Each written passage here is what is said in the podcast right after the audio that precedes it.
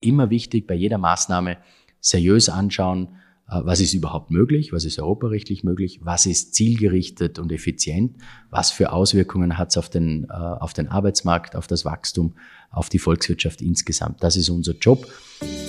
Kurz und bündig, der Podcast des Wirtschaftsbundes. Unser Service für die heimischen Unternehmerinnen und Unternehmer.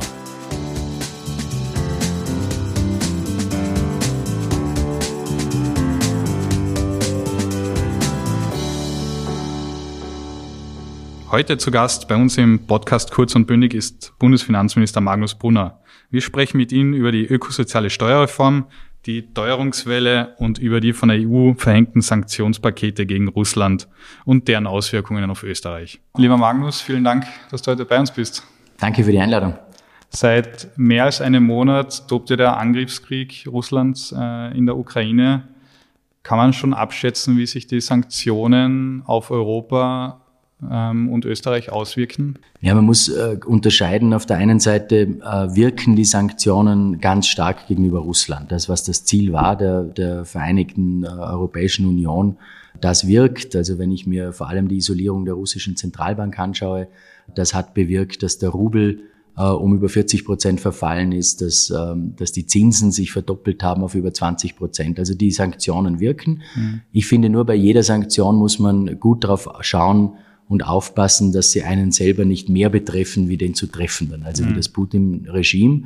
Und äh, das hat äh, gerade unser Bundeskanzler Karl Nehammer auch gezeigt in seiner äh, in seinen Bemühungen gemeinsam mit Deutschland und ein paar anderen Staaten, äh, wenn es um das äh, Öl- und Gasembargo mhm. Geht und sich dagegen gewehrt hat. Man hat auch gesehen, wie volatil dann die, die Märkte sind und die Preise sich verändern. Alleine die Ankündigung, dieses Embargo nicht auszusprechen auf Initiative mhm. von Karl Nehammer hat äh, dazu geführt, dass die Ölpreise um 25 Prozent runtergesackt äh, sind. Also man sieht auch da, wie die Erwartungshaltung eigentlich ist der Märkte.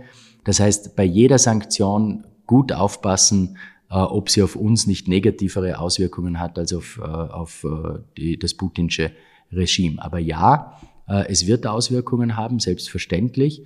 Ich habe mir gesagt, das ist vielleicht auch ein bisschen der Preis der Freiheit für die Ukraine, den wir, den wir gemeinsam alle zahlen.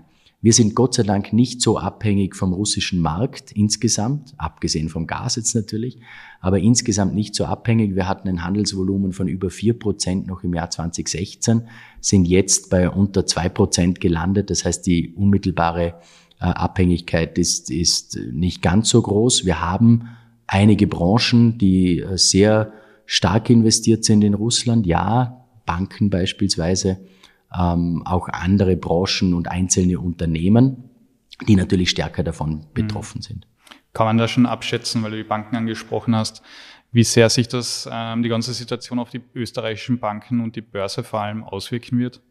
Ja, die österreichischen Banken sind äh, sehr gut vorbereitet. Sie haben äh, ihre Hausaufgaben gemacht, die haben viel aus der Finanzkrise äh, gelernt auch, haben Rückstellungen äh, und Vorkehrungen getroffen, äh, für diese, für diese Phase. Also ich sehe keine großen Sorgen, die wir um unsere Banken äh, haben müssen, Gott sei Dank. Wie gesagt, gut aufgestellt, natürlich nicht erfreulich, das ist überhaupt keine Frage, ähm, aber jetzt nicht, ähm, nicht unbedingt so gefährdend, wie man es vielleicht sich vorstellt. Also das werden die Banken gut überleben, gut vorbereitet und wir sind natürlich auch im ständigen Austausch mit den Banken, vor allem mit denen, die in Russland und in der Ukraine engagiert sind also das wird sich gut ausgehen, Gott sei Dank. Die brauchen auch da keine besondere Unterstützung. Jetzt war ja quasi die ganze Welt überrascht von der Einigkeit, die die Europäische Union gezeigt hat. Ähm, wahrscheinlich auch äh, Russland und äh, Putin selber. Auch einige europäische Länder waren überrascht. Wie wichtig ist denn die Solidarität der europäischen Länder jetzt äh, in, in, dieser Situation und kannst uns dann Einblick geben, wie wird da verhandelt, dass es dann schnell und rasch zu einer Einigung kommt? Ja, also diese europäische Solidarität ist extrem wichtig und es war jetzt äh, gut spürbar, wie dieser Schulterschluss äh, der europäischen Mitgliedstaaten funktioniert hat, gerade wenn es um die Sanktionen geht. Natürlich äh, wird es jetzt immer schwieriger, gerade wenn es äh, um die Energielieferungen geht. Äh, da muss man auch so ehrlich sein, es ist nicht jeder gleich abhängig vom russischen Gas. Wir sind es, aus welchen Gründen auch immer. Im Nachhinein ist man immer gescheiter. Ähm, aber damals war halt, äh, wo die Verträge abgeschlossen worden sind, war das russische Gas halt am billigsten, war die Versorgungssicherheit gegeben. Äh, Russland war ein stabiler Partner. Also so fair muss man auch unseren Vorgängern und auch in dem, im Energiebereich den Managern gegenüber sein. Also diese europäische Solidarität insgesamt auch gegenseitig war beeindruckend. Der Schulterschluss war beeindruckend. Äh, jetzt geht es natürlich immer mehr um die Substanz und da wird es immer schwieriger. Ähm, aber ich merke schon auch auf Finanzministerebene, auf europäischer Ebene, dass die Solidarität äh, gegeben ist. Äh, vor allem auch, wenn es darum geht, dann wieder mal nach den Krisen zurückzukommen in Richtung Stabilität, in Richtung nachhaltige Budgetpfade. Da sind sich auch, glaube ich, alle einig, die manchen, manche mehr, manche weniger.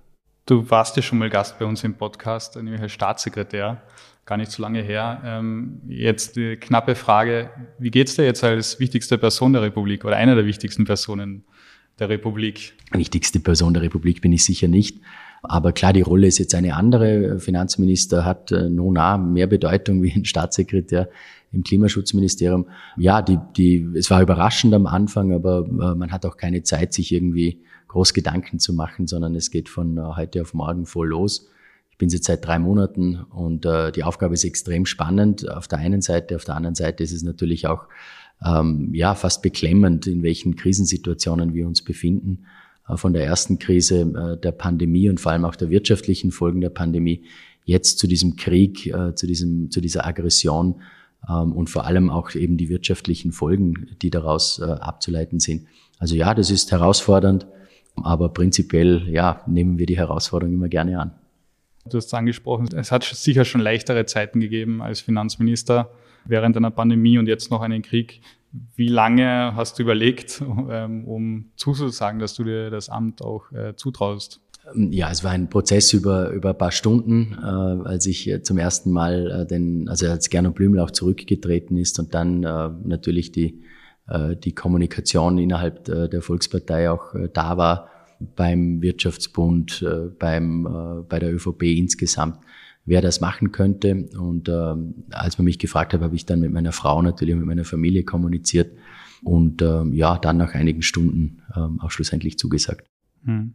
Es wurde auch die ökosoziale Steuerreform gleich zu Beginn deiner Amtszeit beschlossen und wird jetzt umgesetzt. Mit welchen positiven Entwicklungen rechnest du in den nächsten Monaten, beziehungsweise spürt man die jetzt noch trotz Pandemie und trotz Krieg und trotz Inflation? Ja, die ökosoziale Steuerreform ist, ist eines der Kernprojekte dieser Bundesregierung. Und äh, was schon interessant ist, ist, äh, dass in Krisenzeiten äh, einige andere Mitgliedstaaten ihre Steuerreformen, ihre geplanten Steuerreformen abgesagt haben. Das wollten wir nicht, aus unterschiedlichen Gründen. Ähm, natürlich auch, weil es eine Transformation in Richtung Ökologisierung des Steuersystems insgesamt ist, wie beispielsweise der erstmalige Einstieg auch in einen äh, CO2-Preis mit einer entsprechenden sozialen Kompensation auch dazu, aber auch viele Entlastungsschritte äh, gerade für die Unternehmen, die dabei sind. Wenn ich an die Köstsenkung denke, wenn ich an die Investitionsfreibeträge äh, denke, die ganz wichtig sind für den Wirtschaftsstandort Österreich und das wollten wir uns nicht vertun und deswegen ziehen wir diese Steuerreform durch, trotz aller Schwierigkeit, die wir natürlich budgetär dadurch auch äh, erleiden werden.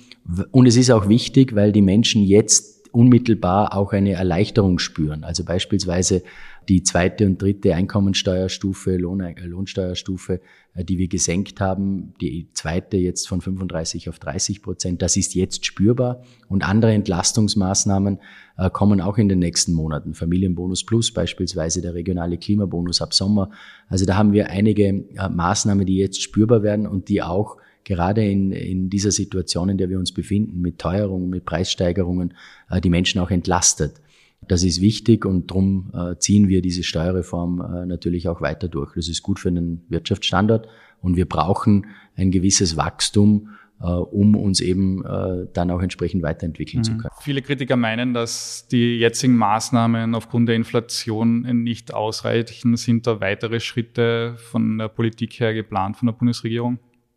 Man muss, glaube ich, unterscheiden zwischen der Bekämpfung der Inflation auf der einen Seite. Die Inflation wirklich angegangen werden kann nur äh, von der Europäischen Zentralbank. Die hat die Kompetenz. Als Mitgliedstaat hat man da wenig äh, Möglichkeiten, insgesamt die Inflation runterzubringen. Präsidentin Lagarde hat einige Maßnahmen bereits angekündigt, beispielsweise äh, Anleihenkäufe zurückzufahren, also Geld aus dem Markt herauszunehmen. Das äh, bringt eine gewisse Stabilisierung. Äh, sie muss bei der zweiten Maßnahme, die oft diskutiert wird, bei der möglichen Maßnahme, nämlich bei der, bei der Erhöhung der Zinsen, sehr sensibel vorgehen, aus mehreren Gründen. Ein Grund ist, dass mit höheren Zinsen natürlich auch die Gefahr besteht, das Wachstum zu dämpfen. Ein Wachstum, das wir dringend brauchen werden, um aus der Krise dann wieder herauszukommen. Und zum Zweiten gibt es halt europäische Staaten, die einen hohen Schuldenstand haben äh, und mit einer, mit einer Erhöhung der Zinsen auch noch mehr belastet werden würden. Also die Präsidentin und die EZB insgesamt muss hier mit Fingerspitzengefühl vorgeben und ich habe das Gefühl, dass sie das tut. Also das ist die eine Ebene, gegen die Inflation äh, zu kämpfen. Ähm, was wir tun können als Republik Österreich und als Bundesregierung, ist die, äh, die Preise und die Preissteigerungen äh, abzudämpfen. Das tun wir mit unterschiedlichen Maßnahmen. Das ist zum einen äh, die Steuerreform, die jetzt wirksam wird. Und dann haben wir vor der Ukraine-Krise, wo die Preise, zu einem Zeitpunkt, wo die Preise dann langsam angestiegen sind, das erste Unterstützungspaket für ganz gezielt für bestimmte Gruppen auf den Weg gebracht im Ausmaß von 1,7 Milliarden Euro. Da waren insbesondere vulnerable Gruppen betroffen, Mindestsicherungsbezieher, Mindestpensionisten äh, mit einem Teuerungsausgleich von 300 Euro einen Energiekostenzuschuss von 150 Euro, wo wir schon mehr in die Breite gegangen sind, für Haushalte, für fast alle Haushalte. Ähm, und das dritte, äh, das Einfrieren auf Null des Ökostromförderbeitrags und Ökostrompauschale auf Null, das entlastet äh, die Menschen auf der einen Seite, das hilft aber natürlich auch der Industrie und den Unternehmen. Äh, das sind viele Tausende, zigtausende Euro, die sich Unternehmen hier pro Jahr ersparen. Das war das erste Paket. Und wir haben dann aufgrund der Situation in der Ukraine und aufgrund der, der Teuerungen, vor allem im Energiebereich, ein zweites Paket äh, auf den Weg gebracht, 1,7 bis 2 Milliarden Euro dann eher schon, äh, wo es darum geht, die Energiepreissituation abzufedern. Und da sind natürlich unterschiedliche Maßnahmen, Möglichkeiten auch mhm. auf dem Tisch gelegen. Geht von Mehrwertsteuersenkung über Möstsenkung, über Pendlerpauschale, alles Mögliche. Wir haben uns das seriös angeschaut und das ist natürlich auch unser Zugang, das muss unser Zugang als Politik sein, sich jede Maßnahme anzuschauen auf die Auswirkungen volkswirtschaftlicher Natur, auf den Arbeitsmarkt, auf das Wachstum und natürlich auch auf die mögliche Realisierung, wenn es um europarechtliche Vorgaben geht. So, jetzt haben wir gesehen, auf der einen Seite Mehrwertsteuersenkung geht nicht, europarechtliche Vorgaben mit den Mindeststeuersätzen. Möstsenkung würde gehen noch zu einem, in einem gewissen Umfang. Hier hätten wir noch Potenzial äh, von 15 Cent beim Benzin, 8 Cent beim Diesel äh, gehabt. Das ist jetzt nicht wahnsinnig viel, war auch aus unterschiedlichen Gründen dann natürlich auch wegen unserem Koalitionspartner äh, nicht möglich. Was mehr Potenzial gebracht hat, war die Energieabgabe. Hier hatten wir die Möglichkeit, um 90 Prozent zu reduzieren und das haben wir gemacht, nämlich 90 Prozent Reduktion sowohl der Erdgasabgabe als auch der Elektrizitätsabgabe. Äh, das ist eine Megamaßnahme mit einem Umfang von 900 Millionen Euro circa. Das, äh, da profitieren vor allem die Unternehmen davon, auch die Haushalte. Wir haben dann versucht, äh, ganz gezielt diejenigen zu entlasten, die keine andere Möglichkeit haben, die auf das Auto angewiesen sind, die jeden Tag zur Arbeit fahren müssen. Pendlerpauschale erhöht, äh, Pendler-Euro vervierfacht. Das ist ganz gezielt auf äh, die Gruppe der Pendlerinnen und Pendler äh, gedacht, die eben keine andere mhm. Alternative hat.